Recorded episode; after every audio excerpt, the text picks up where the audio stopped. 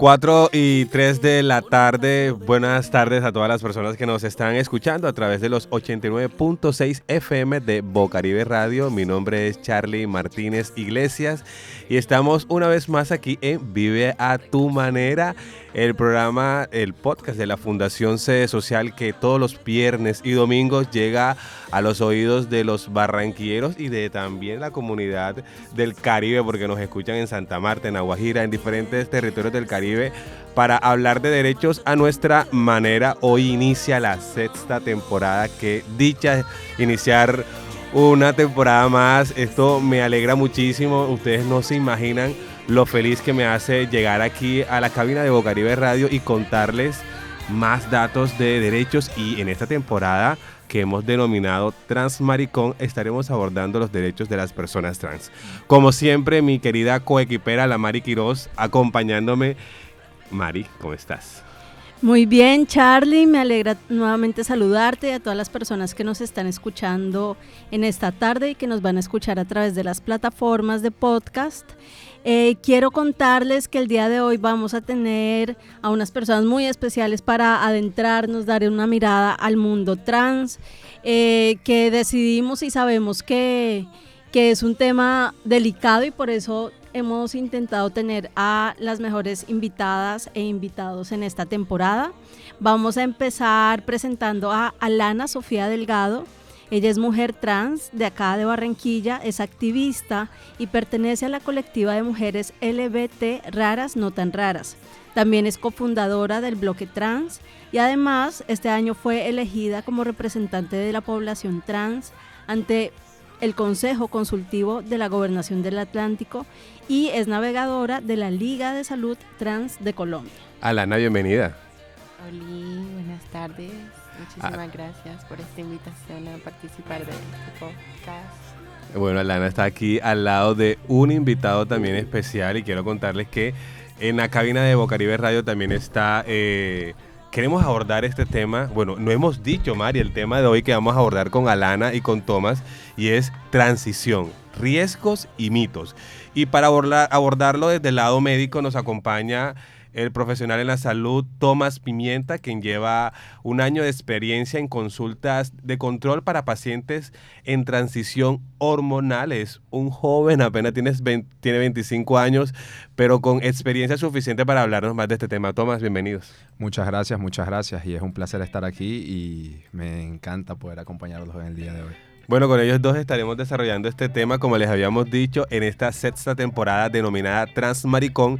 Estaremos abordando hoy este tema que es transición, riesgos y mitos. Nadie habla de este tema, nadie sabe qué pasa cuando hacen la transición con automedicación y para eso está Tomás, pero también está Alana, que es una chica trans y que hizo el proceso y que nos va a contar más del tema.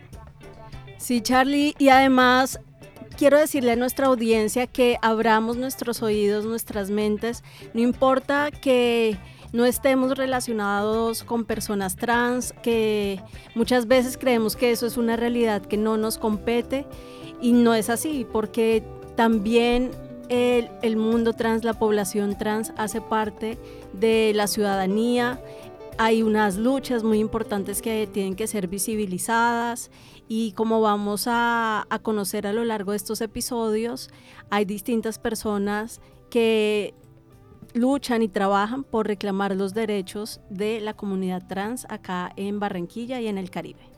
Vamos a ponerle ambiente a este podcast. y iniciábamos con la canción de Gloria Trevi, Vestida de Azúcar, musiquita para poner el ambiente y regresamos ya para entrar en contexto.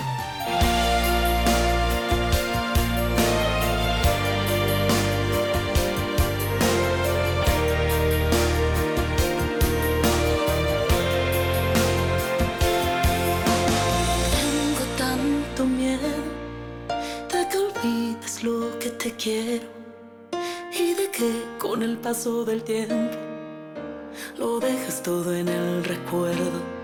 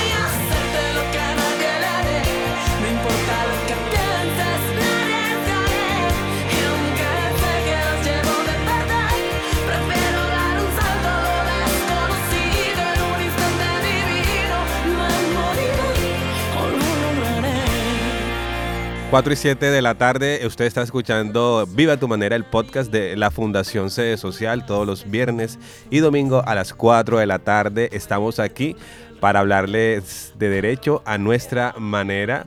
Y ahí escuchábamos a Gloria Trevi con Vestida de Azúcar. Y hoy estamos hablando de la transición, eh, todos los mitos y los riesgos en este proceso.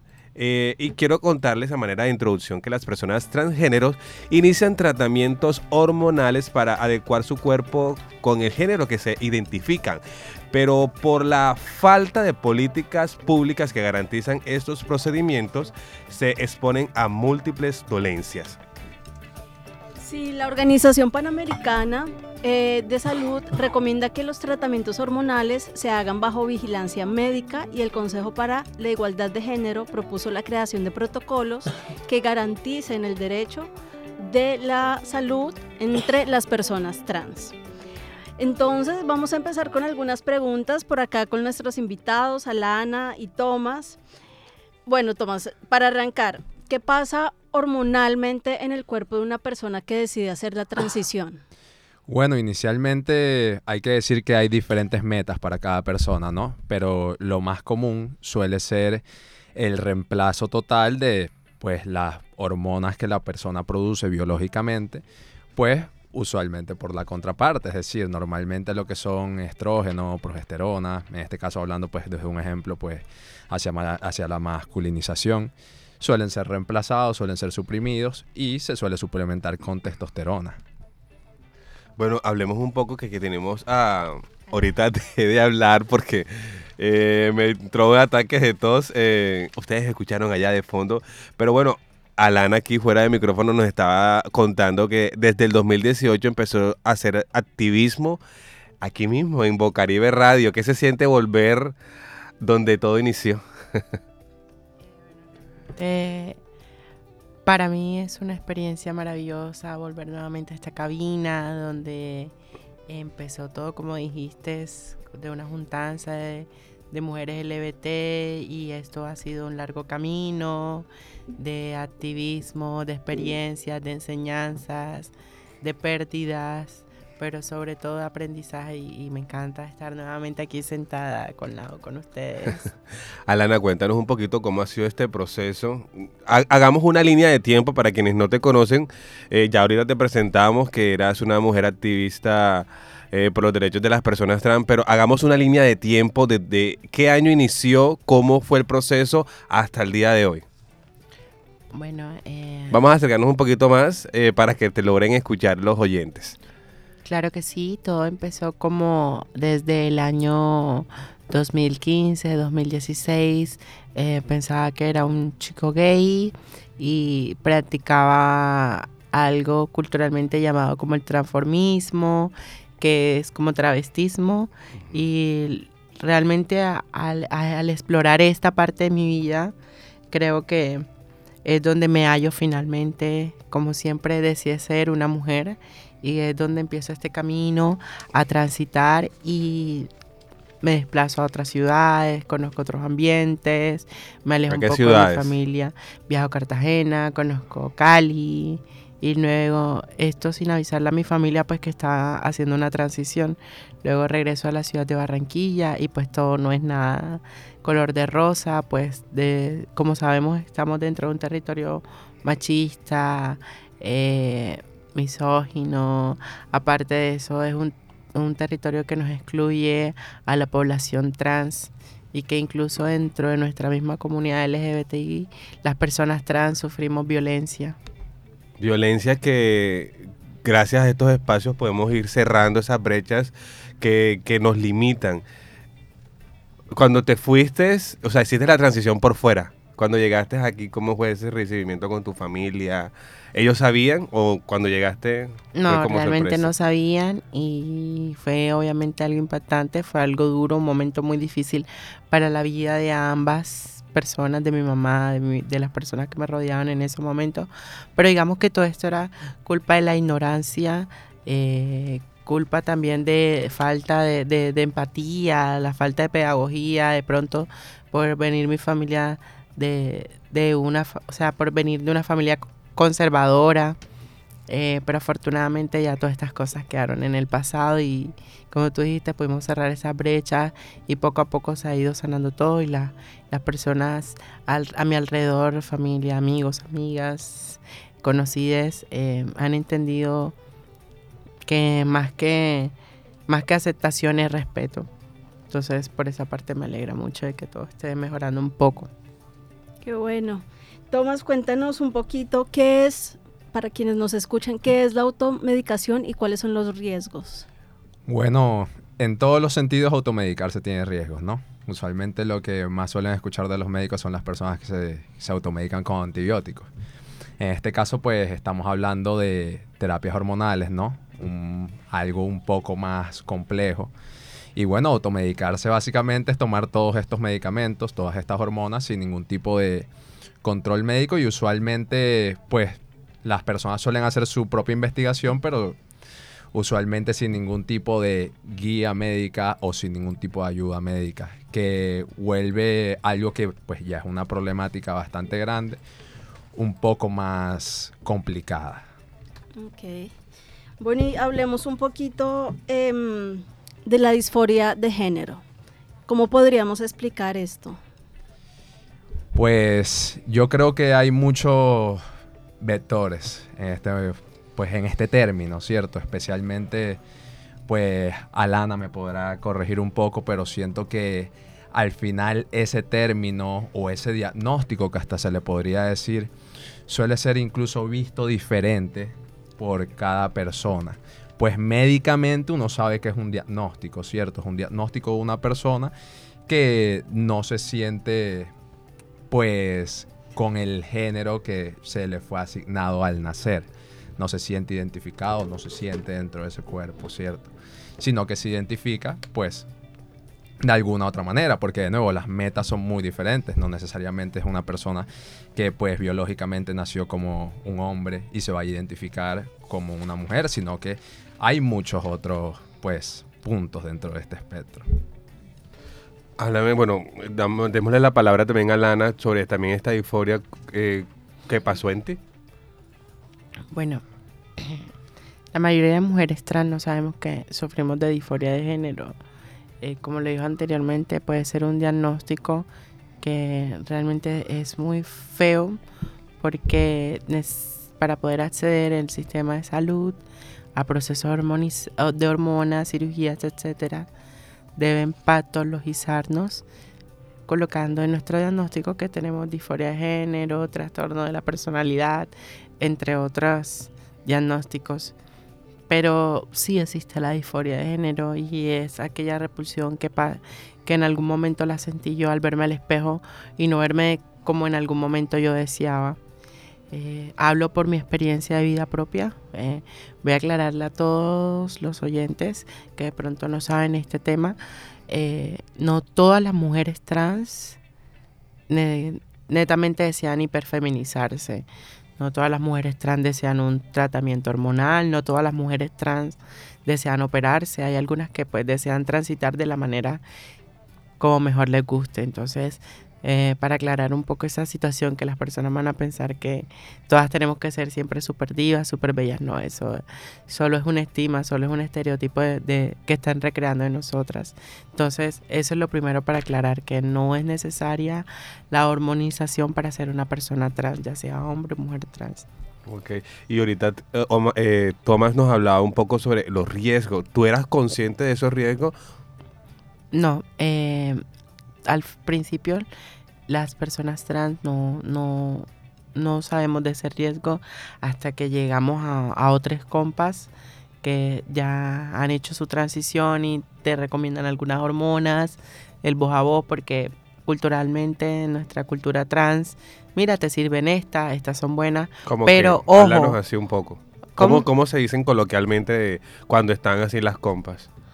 Cuando van a decirse lo que nos estás comentando. No, eso es algo que hace parte de nuestra cultura trans, que podemos recomendarnos ciertos medicamentos, eh, decir estas te van a hacer, pero sabemos que tienen sus riesgos, como que si tomas tal medicamento, ya sabes que se te puede irritar un poco el hígado, eh, no puedes estar bebiendo, eh, o si vas a hacer esto, procura no hacerlo tanto, ese tipo de, de situaciones, ¿Qué? más no por consentimiento médico.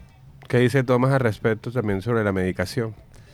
Pues yo creo que eso es algo muy importante, ¿no? Eh, pues es uno de los desafíos que viene con que nuestro sistema de salud ponga tantas trabas para acceder a, al, al cuidado, sí, porque al final el bienestar físico y mental es el cuidado de nosotros mismos. Y en este caso, pues pone unas trabas para acceder a estos medicamentos hormonales y no les brinda el espacio a las personas trans, pues para que conozcan estos riesgos eh, que traen cada tipo de medicamento que se puede utilizar, que los hay y que yo considero que pues todo tipo de persona pues que vaya a causar un efecto en su cuerpo debe de saber pues las consecuencias que esto puede tener, pero tristemente nuestro sistema no permite que este proceso suceda de esa forma, sino que como dice Alana, al inicio fue algo que tuvo que hacer un poco más desde el desconocimiento. Ya. Alana, estábamos diciendo que eres navegadora de la Liga de Salud Trans de Colombia. Cuéntanos un poco de este concepto y este rol de navegadora, cómo ha sido la experiencia que has tenido y combinado con el hecho que tú pasaste por la transición y ahora acompañas esos procesos. Bueno, eh, esta organización de la Liga de la Salud Trans le conocí por unas compas de la ciudad de Bogotá, de la red comunitaria trans. Eh, vi la convocatoria en la cual me inscribí, quería interesarme, bueno, ¿qué será esto? ¿Qué te van a enseñar? Y fueron una cantidad, eh, pues, de talleres, encuentros virtuales, clases, una formación totalmente seria, porque eran pocas las personas seleccionadas para formarse en este, en este campo que eran navegadores de salud y afortunadamente eh, mi conocimiento creció, eh, mi experiencia con otras chicas, pues eh, al conocerles otras chicas, chicos, hombres, mujeres trans, recuerde que, que la Liga de la Salud Trans es específicamente para personas trans y no binarias y realmente poner en práctica todos mis conocimientos fue algo bastante duro porque encontramos casos de chicas trans en zonas de tolerancia que ni siquiera están afiliadas al sistema de salud. Entonces es un proceso desde el inicio, como ven, vamos a sacarte el CISBEN, estás en una EPS, es, explicarle poco a poco, porque como te digo, no solamente son hormonas, las personas trans también necesitamos otro tipo de atenciones médicas.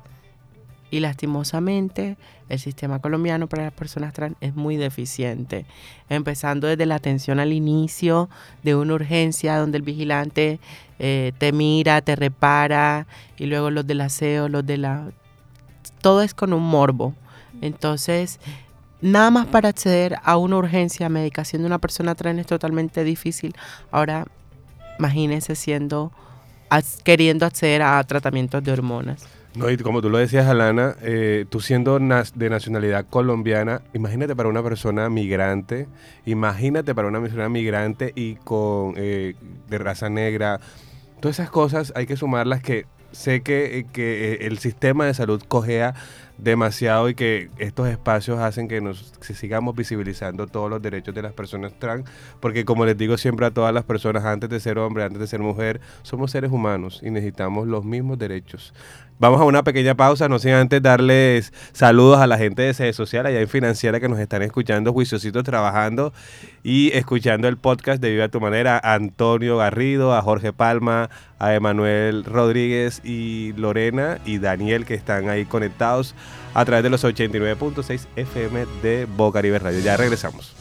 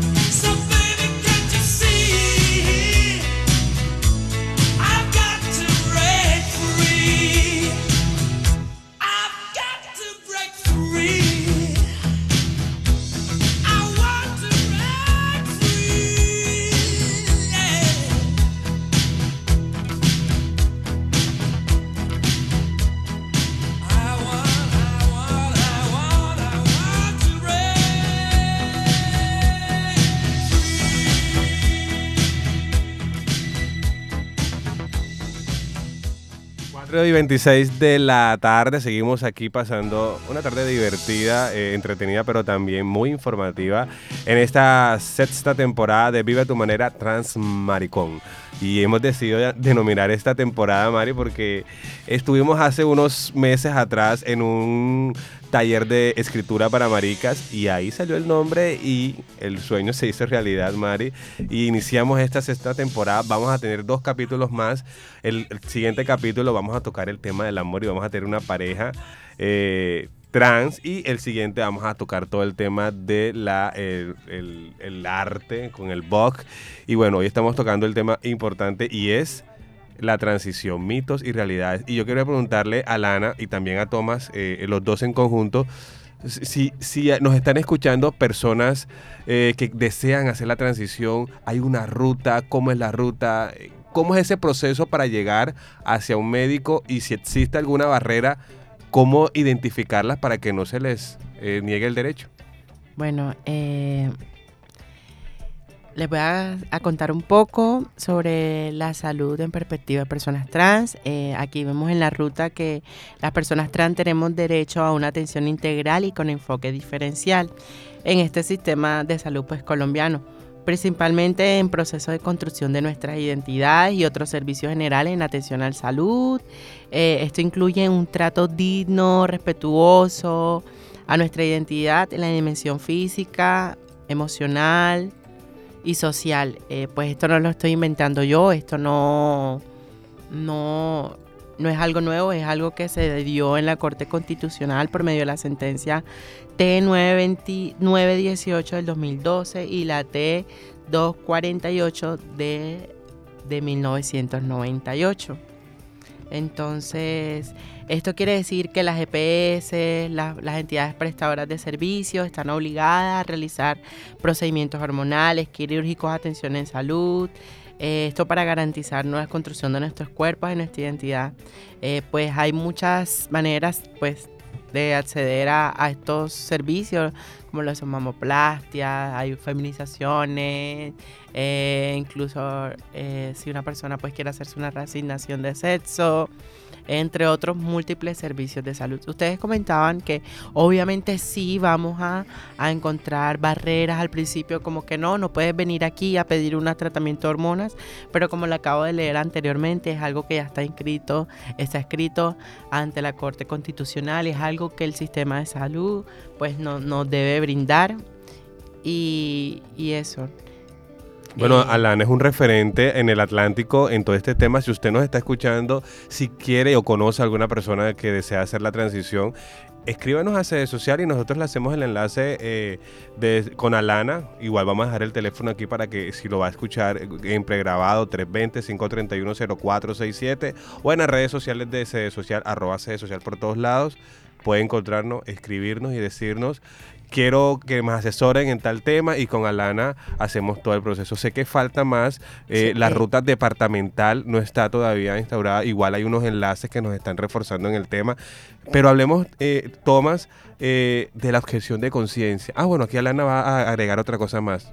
Eh, disculpa que te interrumpa. Sí, sí. Y otra de las cosas es que si alguna persona que está escuchando este programa y de pronto tiene miedo, como yo en algún momento, a acercarse por, por estos temas morales, religiosos y conservadores que las personas no quieren pues ayudarnos o hacer las cosas de mala gana, pues para esto también hay sentencia eh, que dice que durante los procesos que queramos realizarnos a través del sistema de salud, todo personal médico deberá ofrecernos el mayor bienestar posible y cómo abstenerse a hacer daño de ninguna manera a nuestros cuerpos, cuerpas, y esto está escrito también en la Corte Constitucional por medio de sentencias como la T1021 del 2003. Muchas sentencias que, acaparan este tema y hablemos, eh, de Tomás, sobre esa objeción de conciencia. eh, cuando un médico decide no acompañar en este proceso, hablando de PS, ¿qué, pasa ahí? Eh, ¿Qué pasa con la institución? Bueno, la objeción de conciencia es como una zona un poco gris, ¿cierto? Porque sí, nosotros podemos entender que todas las personas pueden tener sus pensamientos y sus creencias, ¿cierto? Pero siempre uno como, como médico y como institución, pues EPS, el lugar donde esta persona esté siendo atendida o deba ser atendida, se debe asegurar, y pues esto está reglamentado por las sentencias que nos mencionó Alana, se debe asegurar que la persona pueda acceder al servicio. Lo que sucede a veces es que ya conocemos nuestro sistema de salud, pues yo soy médico, pero también sabemos que muchas veces depende de con la persona que te encuentres al frente, del médico con el que te encuentres al frente. Esta objeción de conciencia puede suceder sin que realmente se te asegure acceder de alguna otra forma de alguna alternativa a tus cuidados. Y eso es una vulneración de, de, tus derechos, específicamente porque la Corte Constitucional de una sentencia, pero como sabemos, hay muchas cosas que la Corte Constitucional dice, pero tristemente no están reglamentadas y al no estar reglamentadas, así sean, por así decirlo, ley, simplemente no se cumplen. No se cumplen. Alana, tienes en, en la mano un documento que es valiosísimo y es la ruta a nivel nacional de las personas trans en todo este proceso de transición. ¿Qué dependencias o qué eh, entidades de la salud hacen parte de este proceso? Tengo entendido que está el psicólogo en la parte psicológica, también está el cirujano plástico. Háblanos un poco de eso. Bueno, re- aquí pues actualmente el, el, Estado colombiano, eso se lo dije ahorita, nos exige un diagnóstico que es muy lamentable, que es la disforia de género, eh, y nos obligan a, a patologizarnos de una u otra manera, de que tenemos trastorno de la personalidad, disforia de género, bipolaridad, entre una cantidad de cosas que se les ocurra pues al médico local, ¿no? Para poder hacer la transición. Esto pues hace que, que pues tengamos que nuestros, nuestra meta final sea un poco más tediosa y pasemos por los siguientes procesos como lo son endocrinología, pueden remitirnos a psicología, psiquiatría y bueno, finalmente cirugías plásticas, reconstructivas, pero eh, en muchos de los casos no se llega ni siquiera a, a psicología, a, perdona, a cirugía porque muchos de los médicos anteriores pues deniegan su voluntad de querer ayudar y ahí es donde accedemos a las acciones de tutela, que es donde mayormente se han logrado todos los beneficios. Y en tu experiencia, de los casos que has visto, en promedio, ¿cuánto se puede demorar un proceso, una transición? También me gustaría devolverme un poco a lo que nos comentabas antes, que hay distintas formas de, de vivir como persona trans, que no necesariamente involucra una cirugía como tal. Cuéntanos un poco más y si tienes alguna historia que quisieras compartir. Eh, bueno, eh, sí, lo que, lo que les decía anteriormente, no es necesaria la hiperfeminización. Hay muchas personas trans pues, que están en otros ámbitos. No solamente pues, podemos ver mujeres trans en trabajos sexuales, en peluquerías, pues ya vemos mujeres trans estudiando en las universidades, vemos compañeros trans abogados, eh, vemos personas no binarias que están trabajando en los juzgados. Entonces, eso son un poco, eso es culturalmente, la- las personas trans hemos avanzado de manera positiva y, y, pues poco a poco vamos a ir ocupando espacios que antes no podíamos tener espacios que nos eran negados. Y una de mis experiencias, pues, eh, no fue con el sistema de salud, más que todo ha sido con al acceder a, a la educación, pues también es, es uno de los temas que más nos golpea como, como población trans, el acceder a una educación digna, de calidad. Pero bueno, afortunadamente estamos las personas que hacemos activismo, que estamos parados en la raya, haciéndole frente a todos estos, a todas estas problemáticas, porque vamos a recuperar los espacios que en algún momento se nos han negado.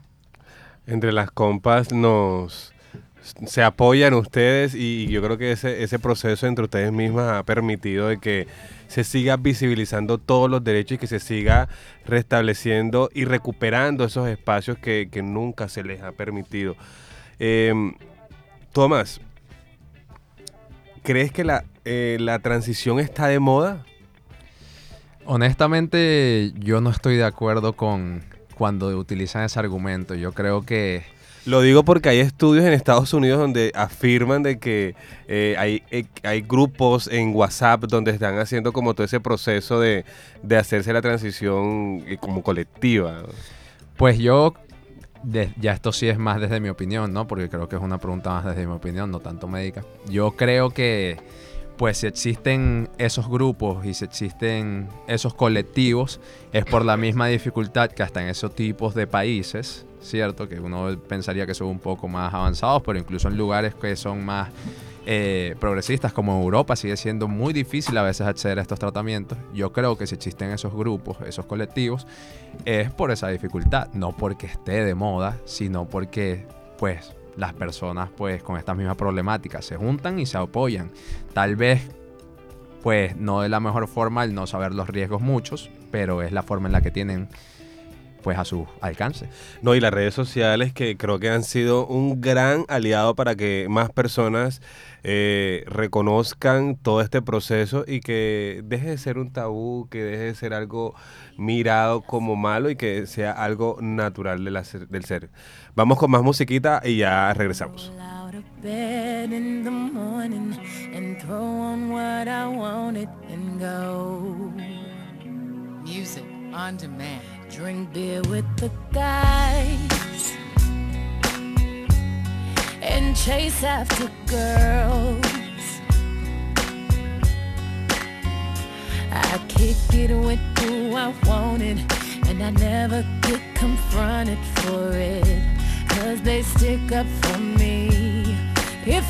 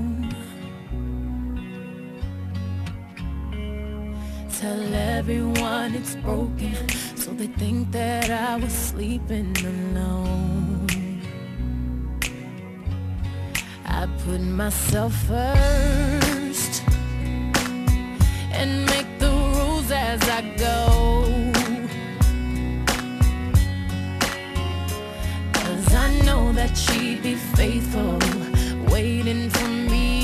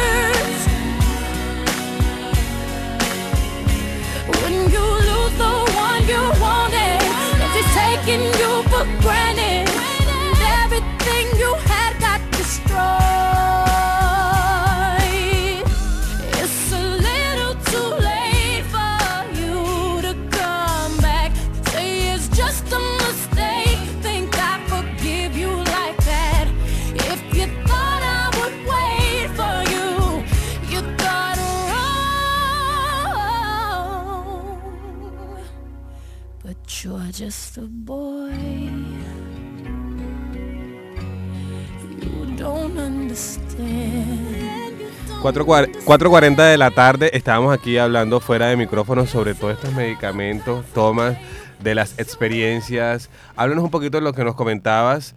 eh, cuando una persona llega a, consulta contigo, ¿cómo es ese primer acercamiento? ¿Cuál es esa primera conversación que tienen ustedes?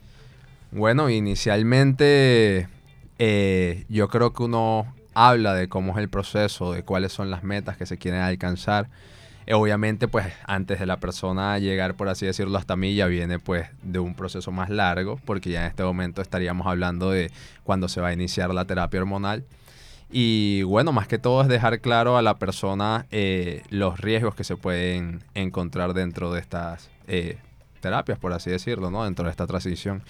Si te dijese específicamente con cada uno de los medicamentos, pues sería muy largo, pero uno tiene que entender que dentro de los riesgos que nos pudiésemos encontrar son riesgos pues cardíacos, riesgos renales, riesgos hepáticos. Eh, uno muy común en lo que es la parte de la feminización es el riesgo aumentado del cáncer de mama y que en estos casos uno busca en la historia familiar si esta persona eh, tiene o no tiene eh, una historia significativa, por ejemplo, de cáncer de mama. Pero para entrar a profundo tendría que ser una hora más. Pero hablemos un poco también de esos mitos que, que de pronto también Alana podrá complementar, que, que rondan en la comunidad trans sobre si te tomas este medicamento te pasa esto, pero no pasa esto. ¿Qué se puede decir sobre, sobre el tema de los mitos en la transición? Sí, hay muchos mitos eh, entre nuestra misma población trans y es como qué clase de medicamentos podemos usar, que sí, cuáles no. Pero como le dije anteriormente, eh, si queremos acceder a un tratamiento de reemplazo hormonal, lo mejor es ver a nuestro médico porque por querer embellecernos, por querer lograr cierto aspecto, pues podemos perjudicarnos con otra patología, podemos eh, dañar nuestro propio sistema de salud si no hacemos de manera adecuada. Como ya lo mencioné anteriormente, podemos acceder al sistema de salud colombiano, aunque sea un poco difícil, pues están obligados a brindarnos y prestarnos la atención necesaria para poder acceder a, a estos, ya sean tratamientos, ya sea cualquier otro servicio de salud. Y para ti, Tomás, ¿qué mitos todavía observas en tu práctica? Pues muchas personas que no conocen sus derechos, ¿no? Hay muchas personas que llegan con miedo.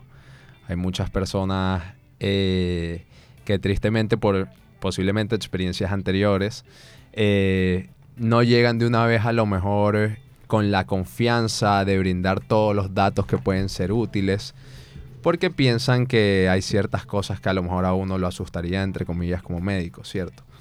Pero yo siento que lo importante de toda relación médico-paciente y de esta es uno como médico lograr entrar en confianza con el paciente porque al final nuestro principal laboratorio, por así decirlo, el mejor laboratorio es lo que te cuenta el paciente y ya lo demás lo podemos hacer juntos. Súper. Y ahí, para esta parte de cierre, me gustaría que abordáramos el tema social y cultural dentro, del, dentro de la transición. Alana, ¿qué nos podrías compartir sobre eso? Eh, bueno, vivir en este territorio, como les dije anteriormente, es un desafío. Día a día es complicado estar en Barranquilla, ciudad machista, pero poco a poco as- nuestras realidades van a ir cambiando poco a poco. Vivimos haciendo pedagogía eh, con los centros asistenciales médicos, vivimos haciendo pedagogía con nosotros mismos desde nuestros cuerpos políticos, con la policía, con nuestra familia. Eh, yo sé que cada persona trans desde su, desde, aunque no sean activistas, desde su diario vivir y transitar está marcando la diferencia. Yo sé que hay muchas personas trans que ni siquiera se reconocen como personas trans, solo que viven a su manera y que se están haciendo respetar. Entonces, aunque las cosas en un tiempo fueron bastante complicadas, yo tengo las- la fe y la certeza que va a cambiar, que van a ir mejorando poco a poco y que eh, vamos a poder caminar en la calle seguros, segures. Y mi consejo a todas las personas que quieran iniciar su transición es que no tengan miedo, que se amen a sí mismos, mismas, que se respeten eh, y sobre todo que aunque el camino sea difícil, no hay nada más bello que elegir la felicidad. Y se los dice una mujer trans que hace un par de años tomó las riendas de su vida, decidió ser feliz, decidió no importarle tantas cosas. Entonces, eso, sobre todo que, que sean unas personas seguras de sí mismas. No hay nada más delicioso, Mari, y es sentirse pleno con uno mismo, ni siquiera para acomodar a otra persona o a la sociedad. Es sentirse pleno con uno mismo, con su identidad, con su ser, y qué bueno lo que dices tú, Alana. No, Charlie, sí, pues sí, hay muchas personas. Yo sé que hay muchas personas todavía en el closet que realmente desean salir de ahí. Y la, lo que tengo para decirles es que quien da un, quien, quien pierde la vergüenza y el miedo da un paso a la felicidad. Oye, Alana, Entonces, habla- ahora que hablabas del tema de salirse del closet, hay personas que también necesitan salirse del closet a nivel trans. Sí, ¿verdad? claro, sí, porque como te lo dije al principio, pensé que era un hombre gay y me acepté como un hombre gay cuando realmente nunca me sentí un hombre, siempre fui una mujer trans. Entonces, digamos que uno sale del closet varias veces. de diferentes maneras. Tomás, ah, cuéntanos alguna anécdota que tú puedas recordar eh, este, en este proceso de un año de consultas con alguna persona. ¿Cuál es puedes resaltar hoy? Bueno, yo creo que, no para contar uno específico, pero yo creo que algo especial para mí, ¿no? Es ver a muchas personas que empiezan en este proceso con muchas inseguridades, porque me imagino que Alana lo ha visto también, así sientan que estos procesos eh, los, los pueden y las pueden y les pueden hacer sentir más eh, plenos o plenas. Siempre hay mucho miedo en el proceso y ver pues en los chequeos que uno va haciendo, cuando uno vuelve a ver a pacientes que ha atendido anteriormente, ver cómo va, sí, todo su progreso y que se sientan muchas veces tan felices y tan plenos y tan alegres y a lo mejor ese miedo o esa tristeza del inicio ya no está más ahí. Eh, es algo muy bonito, es algo muy bonito y yo creo que de eso se trata la medicina en todas partes. Y tú te dialogas también con tus compas de psicología, con tus compas de otras áreas de medicina en este proceso. Claro que sí, o sea, esto es un proceso multidisciplinario, ¿no? Eh, siempre se tiene que ir de la mano porque al final eh, la salud es tanto física como eh, psíquica y social, que eso es una parte muy importante, que pues es algo que se puede trabajar también a través de trabajo social, que muchas veces es algo que se olvida también. Claro, mucho, muy importante. Diferentes disciplinas detrás de una transición, Mari. Me, queda- me gustaría quedarme hablando aquí porque hay muchas más preguntas, pero ya el tiempo eh, nos está haciendo ojitos. Y bueno, para terminar, ¿qué decirle a las personas que nos están escuchando, que deciden, que vamos a repetir ese mensaje de empoderamiento, ese mensaje de decisión, ese mensaje de esperanza para todas las personas que decidan o que han pensado o que conocen a una persona que quiere hacer la transición y que quiere también salirse del closet, que enfrenten sus miedos. Eso, Charlie, lo que dijiste anteriormente, que enfrenten sus miedos. Si de pronto hay una mamá, también un hermano, Un hermano, una claro. hermana, un papá, una mamá que tiene alguien cercano que se descubre trans, más que todo es brindarle el apoyo, porque eh, lastimosamente la expectativa de vida de las personas trans solo es en Colombia es de los 33 años de edad. En Latinoamérica no supera los 35 años. Muchas personas trans piensan en el suicidio por el poco a poco por el poco apoyo que tienen, muchas personas eligen el camino de la calle donde encuentran drogas. Entonces, si amamos, si queremos, si respetamos a alguien de verdad, verdad, apoyémosle, brindémosle amor, respeto, así dejando de, de un lado todos esos prejuicios moralistas, conservadores. Más allá de todo eso está el amor, está el sentir, está nuestra sangre y el respeto ante todo. Entonces, nada, respeto para las otras personas sin importar, su identidad, su orientación, color, raza. Y para la persona que me está escuchando y si en algún momento desea salir de ahí, que se tome su tiempo, que nada es a la carrera, y que al momento que lo decida hacer lo haga con fuerza y que se sienta una persona súper espectacular. Que no mire atrás, que mire no para mire adelante. atrás, que mire para Guiándose como el marinero, guiándose por las estrellas. Y todo más que decirle a, a- a todas las personas que también están en este, en este proceso. Bueno, para recalcar inicialmente algo, es lo del acompañamiento y lo del apoyo. Siempre eh, los pacientes que tienen esta red de apoyo es algo notable. Incluso el proceso se da mejor porque eso sucede así. Cuando un paciente se siente más apoyado en todo tipo de tratamiento, ¿verdad? Siempre las cosas salen mejor. Y pues para decirles a todas las personas que quieran acceder a estos servicios, que sepan que la ley, que la salud y que el juramento hipocrático está de su lado. Tal vez, tristemente, va a ser un poco tedioso, pero con el tiempo lo van a lograr. Bueno, les agradecemos por su participación, Alana, Tomás.